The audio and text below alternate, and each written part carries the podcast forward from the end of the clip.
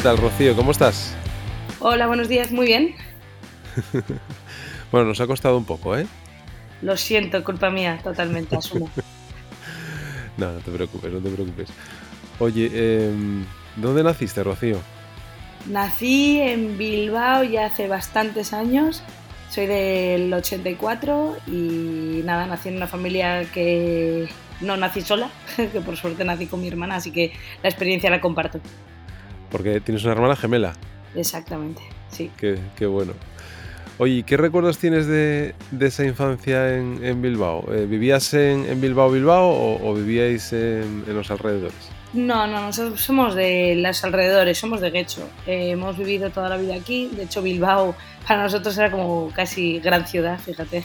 Pero, pero sí, nosotros hemos vivido muy, muy cerquita de la playa, hemos hecho siempre la vida muchísimo en la calle, eh, cualquier tipo de deporte que existiera nos apuntábamos, jugábamos y si no nos lo inventábamos. Es decir, yo tengo un recuerdo de, pequeña en el cual estaba todo, todo el día haciendo deporte.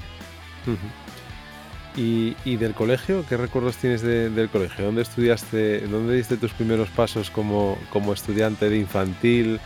Eh, y, y, cómo los recuerdas, esos inicios en el colegio? Pues nosotros tuvimos una, bueno, una guardería inicial que estaba muy, muy cerquita de nuestra casa, a la cual íbamos caminando, pero un poquito más tarde fuimos a un colegio que se llama Irlandesas, era un colegio privado y solo de chicas.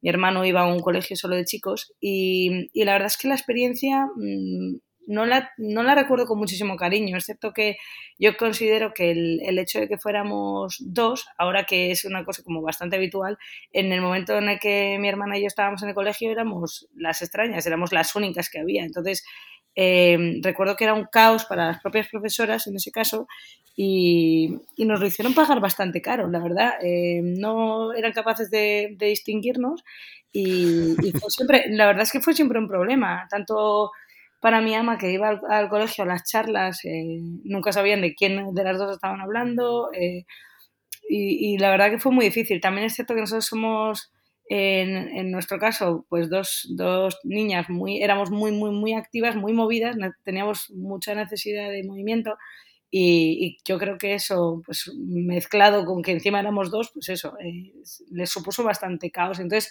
ese inicio, bueno, en el colegio, pese a que tengo muy buenos recuerdos de compañeras, etcétera, eh, pues eso, de, la parte del colegio eh, no, no, le tengo demasiado cariño. Fíjate que luego yo he estudiado educación, es decir, yo soy maestra, pero de profesión, tanto de infantil como de primaria pero, pero sí que es verdad que, que no fue una experiencia muy, muy buena. Eh, luego sí que es cierto que nos cambiamos a, colegio, a un colegio público, al instituto, pero ya pasados unos años, evidentemente, y, y ahí sí que tengo muchísimo mejor recuerdo. Mm. O sea que tienes la, la, doble experiencia, experiencia educación eh, privada, eh, educación pública. Y, mira, fíjate que yo también he pasado por, por todo tipo de, mm, de enseñanza, tanto pública como privada, y, y bueno, de todo hay, ¿no? te encuentras, Un, poco de todo en, ambos sitios. Lógicamente depende también de, los profesores, de su motivación, de, bueno, de, muchos, de, muchos factores, ¿no? Oye, y, mm, y, vale, hiciste, digamos, eh, eh, toda la parte del instituto en, también ahí en, Bilbao, bueno, en Guecho. Eh, más o menos, eso es. perdón que te interrumpa. No, no, nada. Termino, termino el instituto con una una oferta, entre muchas comillas, para irme a vivir a Madrid, a la residencia Joaquín Blume. Y esto, bueno, pues tampoco estaba tan, tan bien visto el tema de los deportes y, en mi caso, pues eso, un deporte minoritario y femenino, pues tampoco, tampoco facilitaba la historia. Entonces, tuve que elegir en un momento determinado entre hacer mis exámenes de, final de bachiller para luego poder eh, ir a selectividad o ir a hacer unas pruebas eh, físicas y, técnicas de hockey en, Madrid, en la residencia Joaquín Blume, donde coincidían las fechas absolutamente.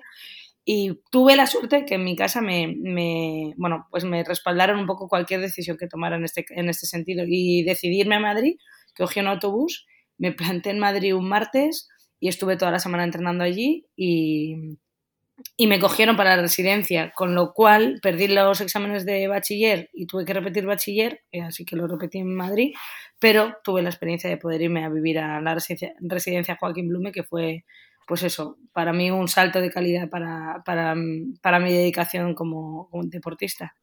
Oye, pero yendo hacia atrás, eh, esto que, has contado, que después llegaremos a, también a la parte de, de compaginar eh, una, un deporte profesional con, con los estudios y la, la, exigencia que conlleva ambas, ambas partes. Pero por lo que he leído, que eh, he estado leyendo alguna entrevista tuya previa en, en medios, ayer estaba viendo una noticia de cuando anunciaste tu retirada del hockey, pero bueno, ya llegaremos, ya llegaremos a eso.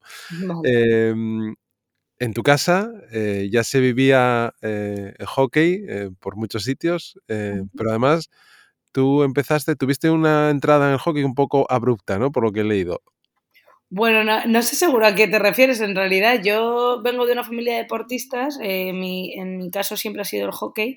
mi madre, desde que éramos muy, muy pequeñas, ya seguía, continuaba con su, con su deporte, etcétera, así que seguía jugando a hockey cuando nos tenía nosotros tres ya y nos tenían en el banquillo. Entonces, eh, a mí el hockey era parte de mi patio de juegos, es decir, mi madre tenía su partido y yo estaba en el banquillo peleando o jugando con mi hermana en ese momento. Entonces, el hockey, ya te digo que fue parte de nosotros. También es cierto que el padre de mi, de mi madre, es decir, mi abuelo, y sus hermanos siempre habían jugado a hockey. De hecho, uno de ellos, eh, Julio Solán, fue jugador de la selección y jugó dos Olimpiadas. Es decir, el hockey toda ha estado siempre en nuestras venas.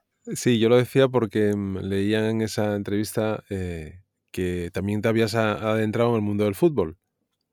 Bueno, pero esto es un poquito más, más atrás. El, mundo del fútbol hay un poco mezcla. Nosotros siempre nos han gustado los deportes, eh, cualquier tipo de deporte. Y sí que es cierto que el más fácil para poder jugar en la calle, incluso con el grupito de, amigos que teníamos aquí alrededor de, casa, jugábamos siempre a fútbol, pero no teníamos esa posibilidad de buscar un equipo. Hoy en día es muy fácil encontrar un equipo de fútbol para, para jugar siendo chica, pero en nuestra generación primero no estaba bien visto y no había tantas posibilidades, había muy, muy pocos equipos eh, no solo, no solo de, de, chicas, es que no existía, es que las chicas jugaban en equipos de chicos. Entonces, en mi casa como que no, no nos dieron esa oportunidad. Sí que es cierto que a mi hermana en particular se le daba muy bien el fútbol, mm, bastante mejor que a mí, y, y, ella siempre había intentado dedicarse a eso, pero no, no existía la posibilidad. A mi hermana incluso yo creo que en, en momentos le llegó a llamar el atleti para hacer una prueba de entrenamiento, etcétera, y, en casa se le dijo que no.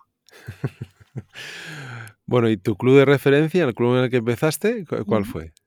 Empecé en Jolaseta. Em, bueno, hemos sido socios y somos socios del club de toda la vida y, como te digo, ¿no? Al final mi madre jugaba allí, mis abuelos han jugado allí, em, mi hermano jugaba ahí y al final es, es donde hemos hecho, pues eso, el, el pozo del hockey para nuestras vidas. ¿Y, cómo, vives una...? Porque yo, que he tenido la oportunidad de, de visitar eh, Jolaseta en, los torneos que hacéis para categorías inferiores y, se ve, bueno, siempre sois un equipo de referencia a nivel nacional y, lógicamente se mueven muchos, eh, muchos jugadores en, ese club, pero ¿cómo viviste, em, eh, digamos, esa parte de entretenimiento barra formación eh, personal eh, en, el entorno de un deporte minoritario como es el, hockey? Pues, a ver, yo creo que entraban muchísimos factores. La primera parte de mi carrera o de, o de mi, pues eso, dedicación al hockey, primero era porque para mí era la excusa perfecta para estar con mis amigas dentro de, la semana. Así que es cierto que igual el fin de semana siempre tienes tiempo para, para quedar con tus amigas, pero a mí me parecía un planazo el ir a hacer cualquier cosa con mis amigas durante la semana y el hockey me daba la oportunidad. Entonces empezó el hockey siendo eso, básicamente, una quedada con las amigas. Eh, hasta que luego me fui enganchando poquito a poco. Eh, tengo la suerte de haber compartido eh, equipo y amigas, incluso pues eso, la generación con varias compañeras que han sido muy buenas a nivel internacional, María López Aguilar y Bárbara Malda en particular. eh, son dos referentes que yo tuve desde pequeña, que eran compañeras eh, de equipo, compañeras incluso de clase y, jugaban en la selección desde muy, muy pequeñas. Entonces empecé a ver el, hockey como algo más, pues gracias a ellas, yo creo, ¿no? Em, sí que es cierto que metí un poquito más de horas e intenté llegar a la frase que he dicho siempre y es intentar ser la mejor eh, versión de mí misma en ese caso, porque yo sí que consideraba que no tenía quizá el nivel que tenían ellas dado por una varita, porque si, si ellas tenían un talento innato, yo tengo o considero que tenía que trabajármelo de otra manera porque quizás ese talento innato no lo tenía y dediqué muchísimas, muchísimas horas hasta el punto donde tuve que, que irme a vivir a Madrid pues para poder dedicarme un poquito más eh, profesional y ahí tuve un pequeño conflicto de intereses, porque como bien sabes, al final el, hockey y en, particular en Vizcaya es un deporte muy, muy pequeñito y el resto de compañeras del equipo pues no, no tenían esa dedicación que podía tener yo. Durante toda la semana yo entrenaba en el centro de alto rendimiento, en, en la Blume, y entrenaba a un máximo nivel para intentar llegar, pues eso, ¿no? A una selección nacional, incluso campeonatos internacionales y, y olimpiadas y el resto de mis compañeras pues estudiaban, trabajaban, etcétera. Eh, todos los fines de semana yo tenía que salir de Madrid el viernes, coger un autobús eh, para llegar al entrenamiento de los viernes con mis compañeras de Jolaseta y el domingo después del partido volverme en autobús a, a Madrid. Y entonces ese momento de conflicto de, en el que quizá yo hacía o consideraba que yo hacía ese, ese esfuerzo y llegaba el viernes y había muchas compañeras que no venían a entrenar, pues eh, fue un momento de realidad donde dije, bueno, eh, quizá tengo que dar un salto si, si mi, dedicación quiero que sea en esta línea. Y, en ese momento, o sea, esa, mm, por explicar un poco a la gente que nos puede estar escuchando y que desconozcan el, funcionamiento de la Blume, em, que lógicamente hay o deportistas de, mm, de, todo tipo, por decirlo de alguna manera, no solamente es que, que esté eh, Rocío con otras compañías vinculadas con el mundo del hockey. ¿Cómo era el funcionamiento de, la residencia? Pues el, funcionamiento de la residencia eh, es muy curioso y es que, por lo menos en el momento en el que yo estaba allí, eh, éramos más o menos de mi misma generación, pues yo qué sé, estaríamos 100 deportistas, igual algo menos de 100 deportistas, y, lo, lo, bueno es que las propias clases se hacían en, las instalaciones de, la residencia. Es decir, nosotros asistíamos a un instituto que era el Galileo Galilei, que estaba al otro lado del río, estaba un poquito lejos de la residencia, pero en vez de, en vez de nosotros ir a asistir a las clases ordinarias, los profesores se adaptaban a nuestros horarios de entrenamiento y venían a, la residencia. Nos despertábamos por la mañana, eh, teníamos un par de horas de clase, después teníamos entrenamiento, volvíamos a tener clase, comíamos un poco más de clase y después otra vez al entrenamiento. Teníamos una media de dos entrenamientos al día y, podíamos casar un poco nuestros entrenamientos con, las clases por eso, ¿no? Porque las clases se adaptaban a nosotras y no como, como en un instituto ordinario en el que tú tienes que asistir a las clases y, el entrenamiento es posterior, ¿no? Y entiendo que compaginabas ya en ese momento em, en la parte de competición con el equipo de Jolaseta. ¿Y eh, cuándo empiezas a, acudir a convocatorias eh, de, la selección? ¿En qué momento? De la selección absoluta. Pues yo empiezo a entrenar. Bueno, de hecho, yo me, mudo a Madrid en, septiembre de 2022 y, y ahí yo creo. Perdón, 22. Eh, de 2002 y ahí es donde me, convocan para, la primera, para el primer entrenamiento con la selección internacional absoluta. Yo había estado durante ese verano entrenando con la sub-18, que era mi categoría, había jugado un campeonato con la sub-21, que era una categoría más, y eh, con los entrenamientos que empezado a hacer en la Blume, eh, a la vez que asistía, como decías, eh, a, mis, a mis partidos con, con Jolaseta, mi partido de liga habitual de cada domingo, eh, me convocan para, entrenamientos con la selección absoluta que se realizaban ahí mismo en Madrid. Entonces, eh, durante unos cuantos días al mes nos juntábamos la selección y entrenábamos juntas allí, venían de todos lados de, España, entrenábamos pues eso, ¿eh? durante una semana, semana y media y volvíamos a nuestro entrenamiento y a nuestro club habitual después de eso.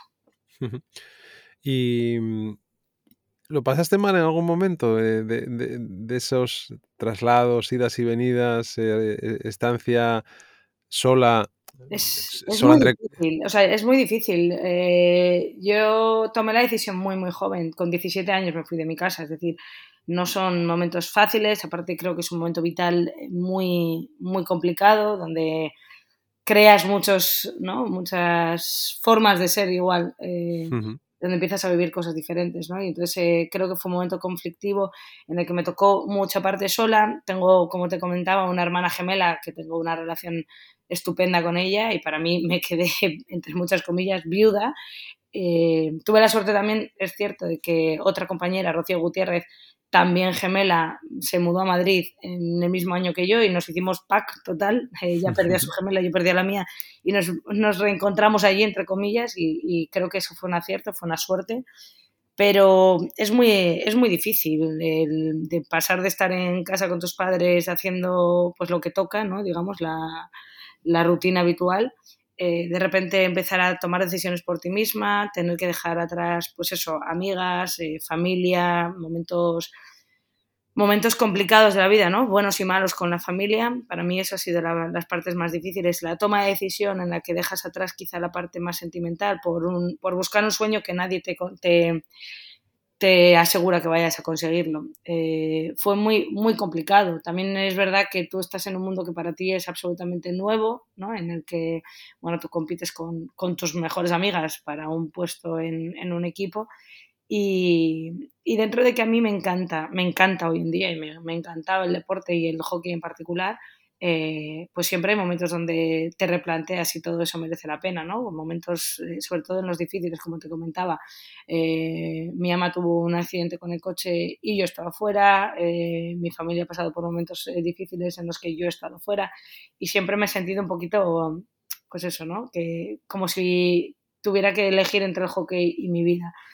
Y esa parte creo que fue muy difícil. Además, yo he tenido la suerte de que las decisiones eh, me han llevado a un camino muy bueno y en el que he tenido muchos resultados, de que no hemos ganado grandes medallas, etcétera, pero para, para, mi carrera deportiva, pues al final, quieres que no, he jugado tres, tres Juegos Olímpicos, eh, un montón de europeos, mundiales, etcétera, y, y, las decisiones pues me han llevado a eso la, sé, a ciencia cierta que hay muchísimas personas que han tomado las mismas decisiones que yo y los resultados no han sido lo mismo, por lo que me siento súper afortunada, dentro de que es cierto que, pues eso, ¿no? Eh, no ha sido siempre un camino de rosas. Lógicamente, esto que dices que es súper importante, el hecho de que midamos siempre las cosas por los éxitos a veces deportivos, ¿no? En el caso de un, de, un profesional de, de, una especialidad deportiva o de un amateur que, que está ahí intentando eh, eh, conseguir ser profesional, mm. em, pero yo me quedo con, todo esto que acabas de decir de las experiencias vividas, ¿no? Eh, seguramente que no, has conseguido, digamos, ninguna medalla, igual me equivoco, medallas olímpicas, por ejemplo, no. pero, pero el, hecho de participar, de tener la posibilidad vital, mm. humana, de convivir en una vía olímpica mm. en tres ocasiones, con todo eso que se vive dentro de, un, de una Olimpiada. Y, los demás recorridos, experiencias, vivencias eh, que tienes y que puedes contar y que puedes trasladar a, quien te lo pregunte, en este caso a, nosotros, que, nos has dado esa oportunidad, yo creo que es súper enriquecedor. ¿no? Y, voy a, la siguiente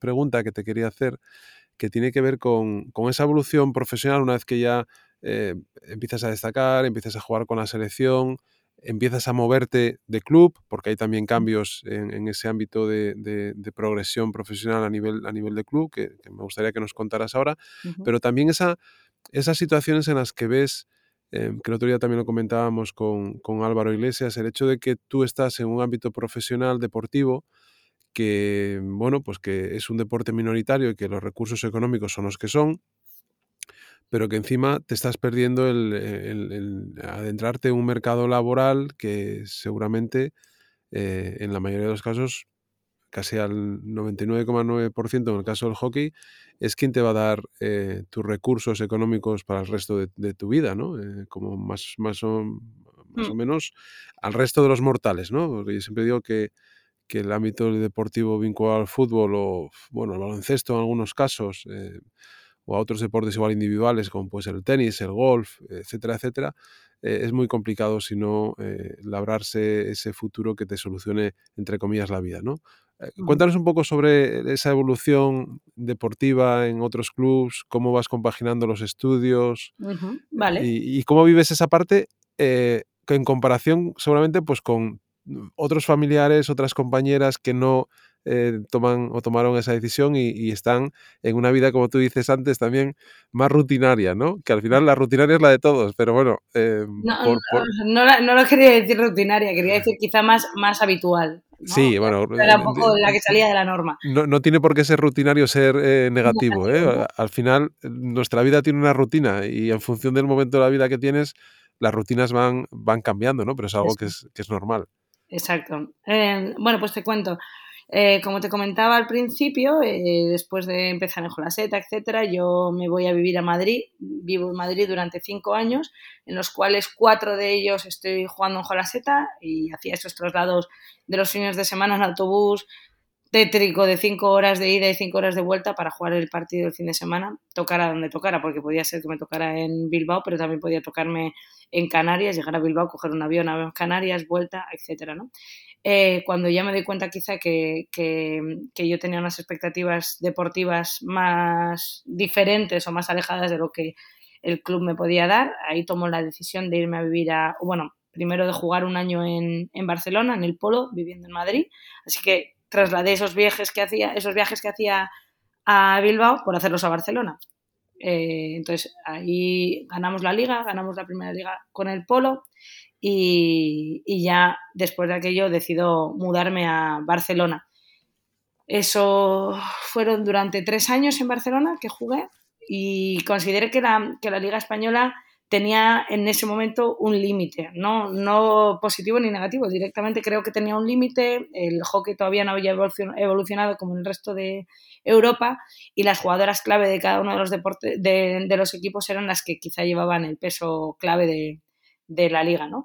Y entonces consideré que, que, necesitaba algo más, que me apetecía un reto diferente. Siempre mi frase ha sido constante y ha sido quiero llegar a la mejor versión de Rocío Ibarra y, saber hasta dónde podía llegar, ¿no? Entonces, esa mm, inquietud me hizo dar el primer salto que me fui a, Alemania, en el cual me fui a uno de los mejores equipos de la liga, eh, de hecho quedamos segundas de liga, y para mí fue un cambio sustancial, porque de ser un, deporte un poquito más individual en la liga española en aquel momento, eh, llegamos a, bueno, llegué a Alemania en un hockey que era completamente táctico y al que me tenía que adaptar. Quizá, eh, pues eso, a mí esa parte táctica quizá me, me, faltaba y el saber adaptarme, incluso jugar en diferentes posiciones, que es lo que me tocó una vez jugando en, en Alemania, la verdad que yo creo que agregó a mi juego, pues eso, una parte de visión o una parte de, pues eso, de táctica que quizá en, en España no me, no me parecía que me la podía dar de, de la misma manera.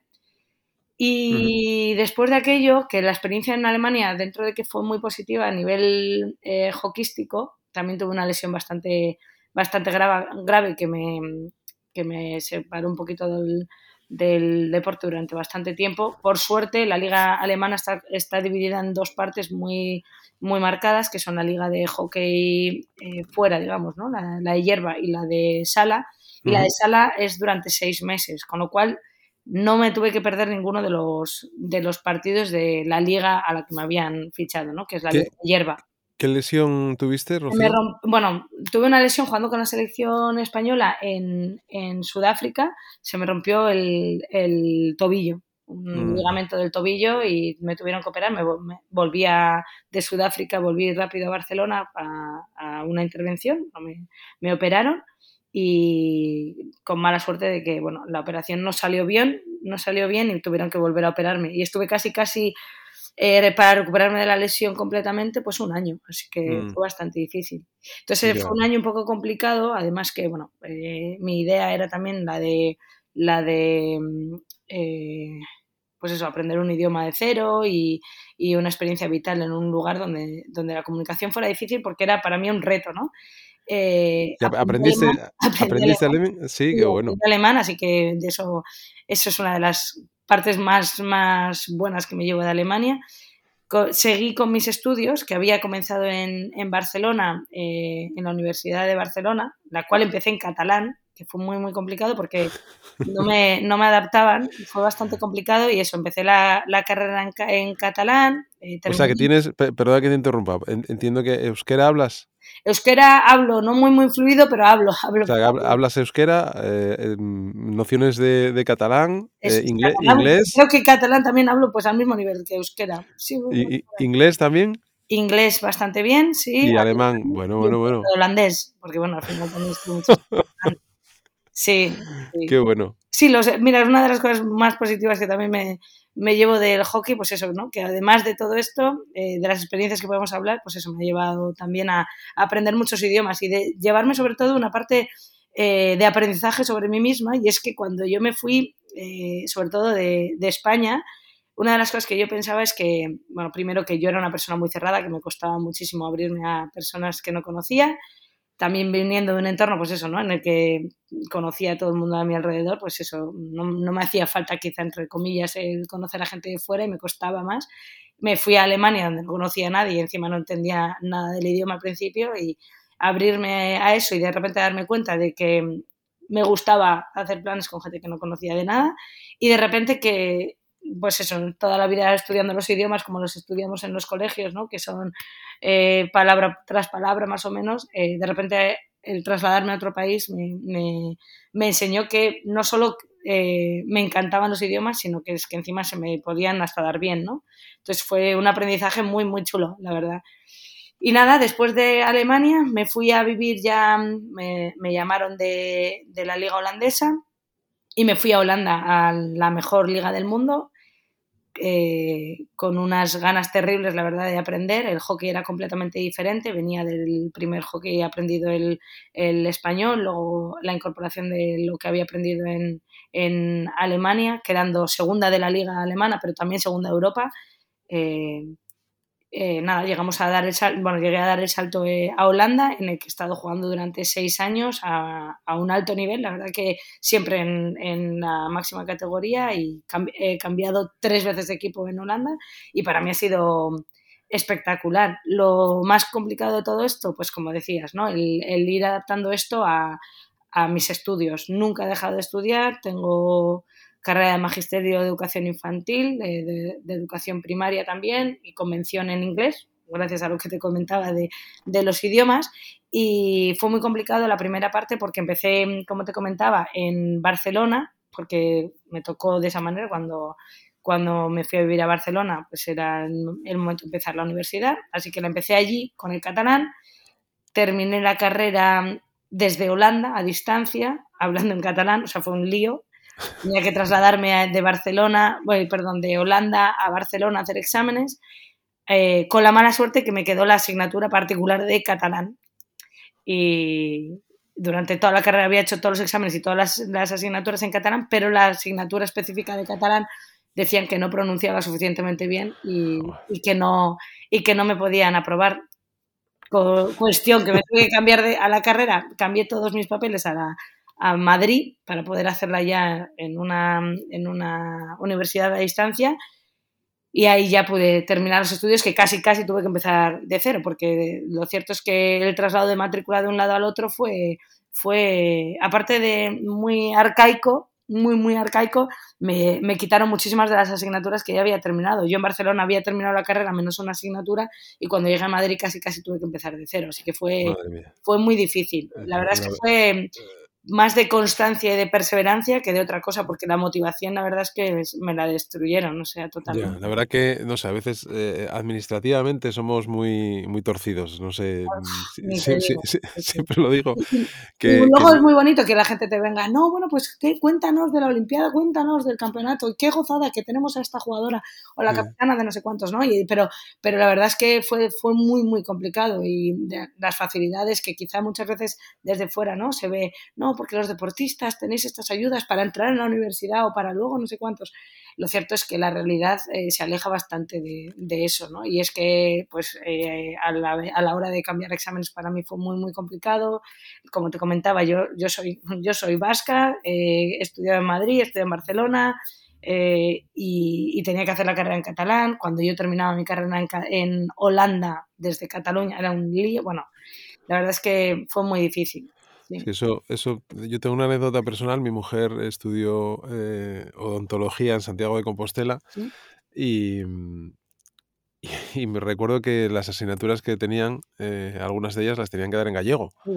Y claro, pues bueno, no les queda más remedio que, que, aprender gallego, que por otra parte, pues oye, es un idioma lógicamente em, eh, español, eh, legal, y yo creo que también es, forma parte del aprendizaje que tú quieras tener, ¿no? Pero después también te, exigían escribirlo en gallego, bueno, que tampoco a veces les ponían muchas facilidades aunque la pasión que tenía esa persona por, por conseguir eh, su objetivo, que era licenciarse y sacar la carrera, eh, fuera al máximo, ¿no? Por eso digo que a veces eh, se tuercen las cosas o torcemos las cosas de una manera que, no tiene mucho, mucho sentido. ¿no?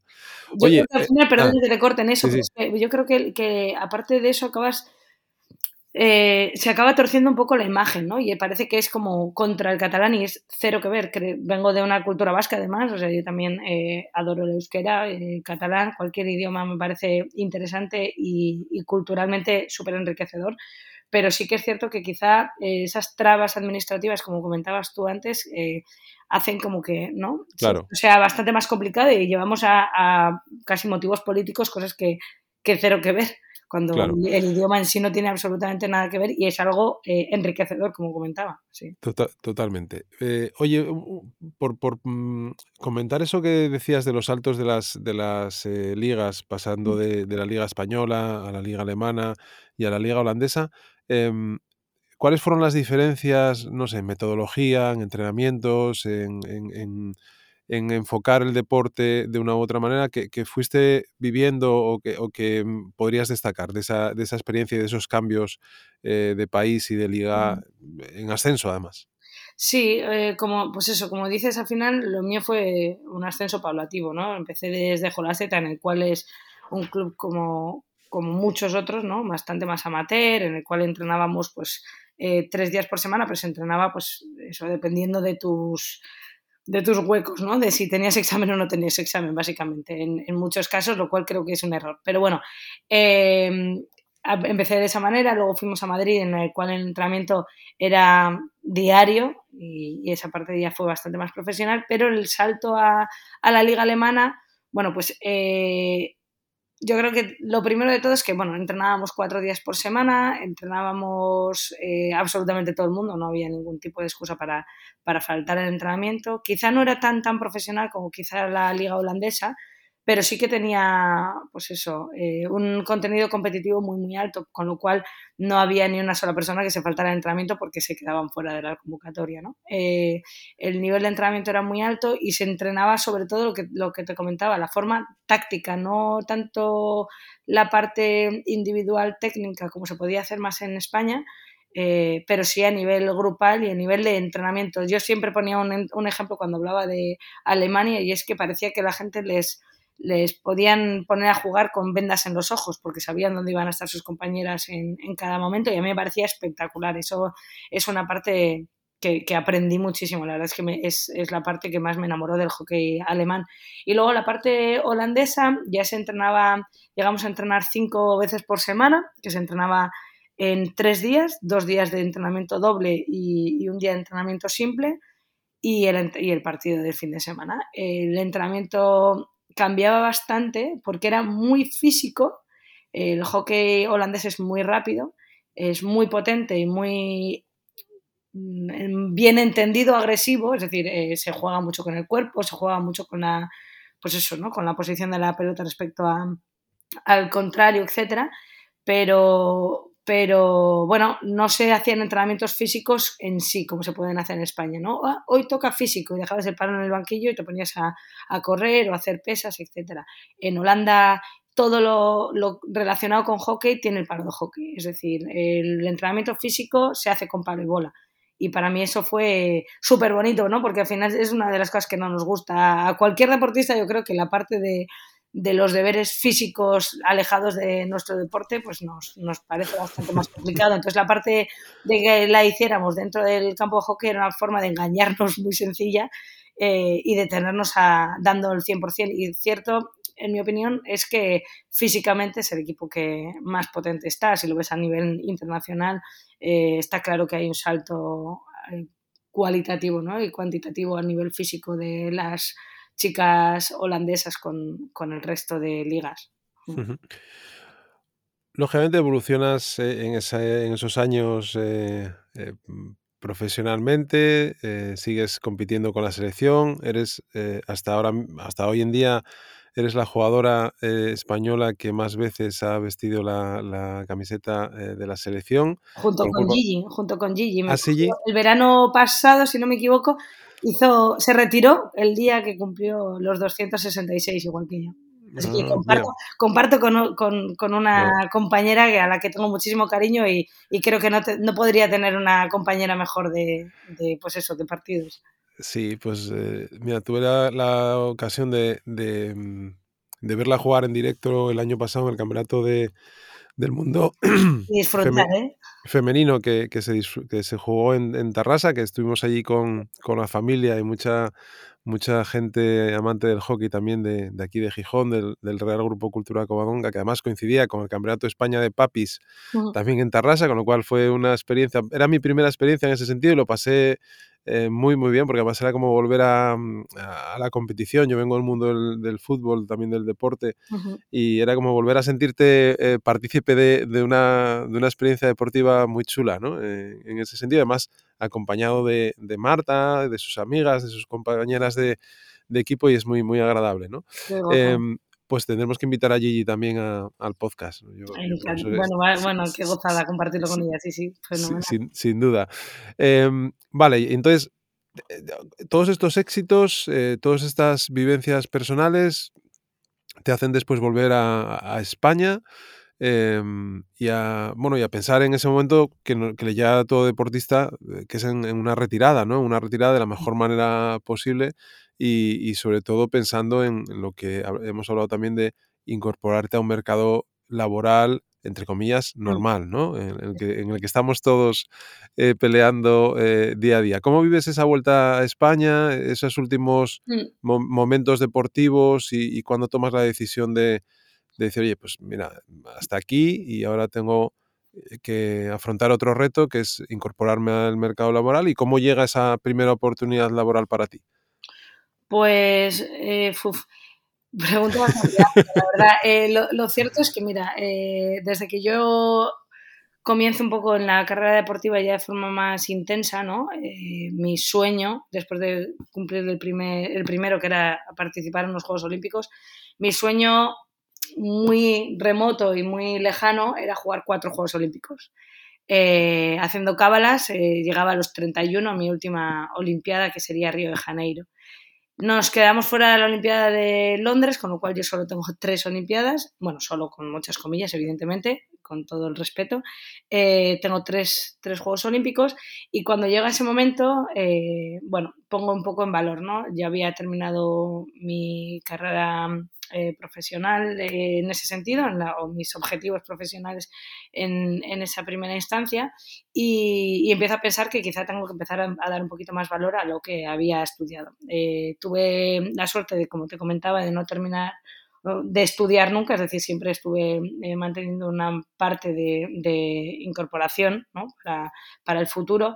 Y es que estuve haciendo prácticas tanto en, colegios en Holanda, en un colegio internacional de La Haya, como en un colegio de niños y niñas con altas capacidades. Entonces, eh, siempre estuve como un poco vinculada o intentando hacerme un poquito de currículum para el día de mañana. Durante mm, el, tiempo, el último año que estuve en Holanda, en ese periodo de, break que hay en el invierno, hice prácticas también en un colegio aquí en Bilbao, en el Colegio de Nuestra Señora Europa en, en, en Guecho, y me surgió la oportunidad de hacer una sustitución el año siguiente si estaba viviendo en Bilbao. Entonces fue muy fácil para mí. Eh, sabía que mi sueño primero de cuatro Olimpiadas no se iba a cumplir, eh, que tenía ya una edad en la que consideraba que tenía que empezar a dar un poquito más paso a, lo que había estudiado, a lo que iba a ser mi, siguiente vida, ¿no?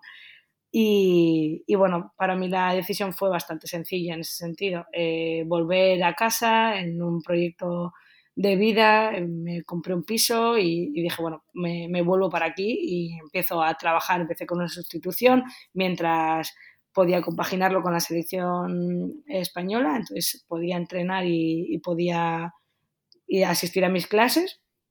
Así que de esa manera fue muy fácil, pero sí es cierto que al de un año ya se planteó la situación de o hockey o trabajo. Y sintiéndolo mucho, pues no, no tuve mucha, mucha elección ya, ¿no?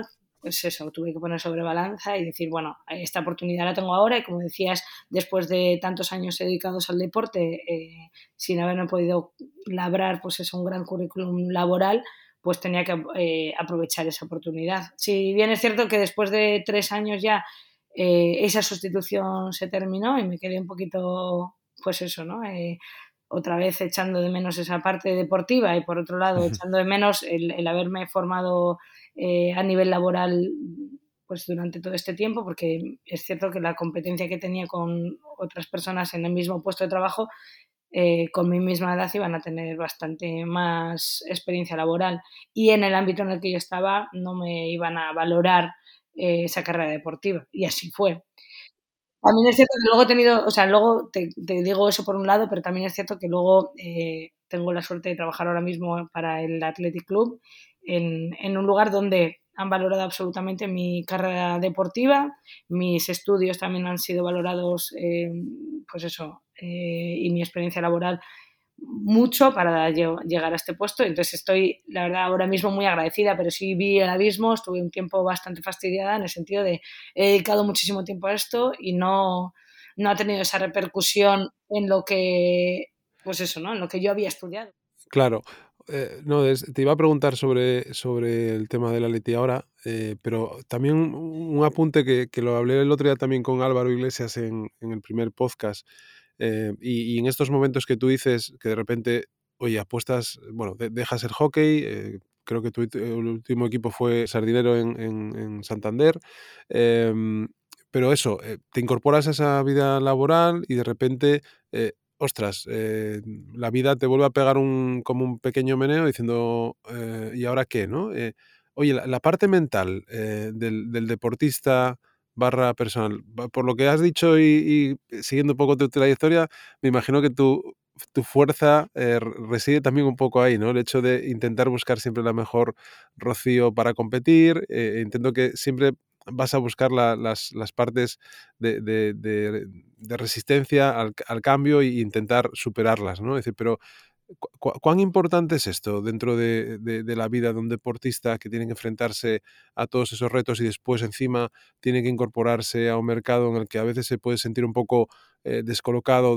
o con desconfianza frente a lo que ha vivido? Pues yo creo que ahí le has dado un poco en la clave. La verdad que eh, la vida de deportista requiere muchísimo de, primero, de la autoexigencia, ¿no? de la parte mental y donde superarte ante las adversidades y durante muchos palos que te vayas dando, porque lo cierto es que vienen más palos que victorias en, la mayor parte de los casos. Eh, la fortaleza mental es básica, pero tiene una parte para mí un poco eh, de controversia y viene por, la, por esa, ese nivel de autoexigencia eh, excesivo en el que nada es suficiente, en el que siempre quieres, siempre quieres más, lo cual es lógico y me parece hasta positivo, nunca es suficientemente bueno. Y te lo pongo un ejemplo muy claro. Eh, no, no, vamos a entrar en, que tú me digas sí, no, vamos, simplemente quiero dejártelo como un dato. Y es, eh, como decías, ¿no? 266 partidos internacionales, eh, tres Olimpiadas, eh, muchísimos años jugando en la élite, en la mejor liga del mundo, en, deporte internacional, etc. Y me retiro sin ninguna medalla eh, olímpica, con muy poquitas medallas eh, a nivel europeo y con una sensación particular de he dedicado mi vida a algo que se me ha dado mal. Em, es muy difícil el, conciliarte con todo eso, ¿no? El, eh, después de retirarme, la selección femenina gana en el siguiente campeonato, que es un campeonato del mundo, gana el tercer puesto, una medalla de bronce más que merecida, con un juego precioso y con, bueno, para mí los frutos de, un trabajo que se lleva realizando durante un montón de años. Y, y, algo que en mi opinión está todavía renaciendo, ¿no? Quiero, o sea, quiero pensar, no, estoy convencida completamente de que, de que la selección española femenina por lo menos va, va, a conseguir muchísimas medallas. Pero bueno, claro, viendo mi carrera deportiva parece que es como, joder, hasta que no me he ido yo no, no se ha ganado nada. Entonces es una parte muy, muy difícil de conciliar eh, con, ostra, y encima pues llego y me quedo sin trabajo y, eh, bueno, pues eso, son muchas cosas a conciliar y es muy, muy difícil. Y te das cuenta que dices, joder, pues llevo un montón de años y, y en una vida, o sea, en, un contexto aquí que parece que solo somos resultistas, ¿no? Que es, ¿y cuántas medallas eh, tienes y cómo has quedado en qué campeonato? Te vienen esas partes donde, ostra, pues igual no, no era tan buena, quizá no, no era suficientemente buena, ¿no? No he, no he, ayudado a mi equipo a conseguir una medalla durante el tiempo que he estado yo. Entonces, esa parte para mí fue, fue muy complicada de, de reconciliarme conmigo misma y bueno, hoy en día lo veo como algo, bueno, parte de mi pasado, pero bueno, sí que he aprendido muchísimo de todo ello, pero bueno, sé que, pues bueno, que sé quién era, ni más ni menos. Sí, e, e, es muy difícil, como tú dices. Yo creo que ahí las federaciones, los clubs, eh, deberían, supongo que están en ello, ¿no? Pero deberían también trabajar y ayudar y tener planes eh, más allá del momento en el que el deportista está practicando el deporte y, sirve a su país o a su club para, mm, conseguir esos éxitos que para mí, eh, y te lo digo con, bueno, con, el corazón y, como mm, amante del deporte, si yo fuera director eh, de recursos humanos de, una de cualquier compañía, ¿no? Y, y, yo me mandan un currículum y veo un perfil que, ha vivido todas esas cosas que, tú has vivido eh, o que vive cualquier deportista, em, sea masculino o femenino, en un entorno profesional, yo lo tendría muy, o sea, lo tendría muy, muy en cuenta frente a otras eh, candidaturas. Mm. Te lo digo yo porque también lo he vivido y lo siento y sé lo que se pasa, lo que se vive y, lo que una persona que ha pasado por todo eso tiene la capacidad de dar en un entorno de trabajo, ¿no? que al final siempre se dice, y yo creo que ahí estaremos de acuerdo, que el ámbito de deporte en equipo al final es muy parecido al, ámbito que tú te puedes encontrar en cualquier ámbito eh, laboral, empresarial, eh, en tu día a día en tu día a día trabajando, ¿no? Porque sí, creo que la gran fortaleza eh, es el, trabajo en equipo. O sea, eso me lo llevo como un aprendizaje, bueno, como, como parte de quien soy, sí.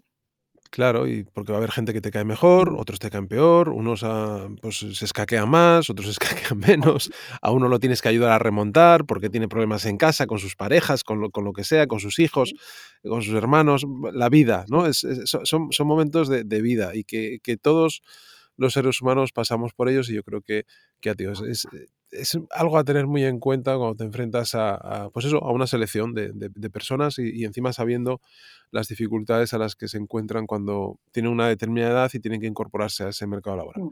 Oye, Rocío, por, por ir eh, terminando, eh, tu experiencia en el Atleti. Eh, cuéntanos qué, estás haciendo y, pues y esa, ilusión, esa ilusión renovada que tienes y además que seguramente que encaja eh, muy bien por, por, todo eso que acabas de decir también, ¿no? De tu experiencia. Pues mira, la experiencia en Atleti es súper positiva. Llevo cuatro años trabajando en Atleti en la parte de fundación, en la cual se trabajaba con diferentes perfiles, eh, tanto mujeres maltratadas, eh, entornos de discapacidad intelectual, salud mental, niños en riesgo de exclusión social, de lo cual me, me, considero bastante más especialista. hemos trabajado siempre a través del deporte. Entonces hacíamos deporte y trabajábamos muchísimos valores con esos perfiles a través del deporte. Eh, me considero súper afortunada porque creo que aúna un poco todo lo que he aprendido en el mundo del deporte, lo que me ha regalado el deporte y la parte que, en la que me he formado, ¿no? la educación, une esos dos mundos para mí y, he sabido transmitir durante todos estos años, eh, pues eso, eh, lo que el deporte te puede dar a tu vida diaria sin llegar a ser eh, un deportista de élite, sino como, como los beneficios que tiene el deporte para socializar, para comunicar, para liderar, para acaparar, bueno, asumir diferentes roles ese tipo de cosas creo que, me ha dado la oportunidad del atleti y me ha, pues como te comentaba, ¿no? ha valorado mucho quién soy como deportista y, me ha dado la, oportunidad de, devolver esto. ¿no? Entonces esa ha sido mi primera parte del Athletic Club hasta hace bien poquito, hasta la semana pasada, en la cual, eh, como te comentaba, he seguido formándome, tengo aparte varios posgrados, tengo, bueno, eh, máster, etcétera, y, acabo de incorporarme al Atleti eh, como responsable de protección a la infancia de, toda la entidad. Entonces, es otro pasito más, es otro sitio en el que han valorado muchísimo tanto las experiencias internacionales que tengo, eh, no solo por el idioma, sino por lo que es la convivencia en diferentes entornos y, y, el trabajo que he hecho en el pasado, así como la experiencia deportiva. Entonces, estoy muy, muy contenta, muy, muy ilusionada y con un montón de ganas de, ponerme manos a la obra, con esa responsabilidad que el cargo, que el cargo pide, pero aparte con esa ilusión de, pues eso, de novata, ¿no? Hmm.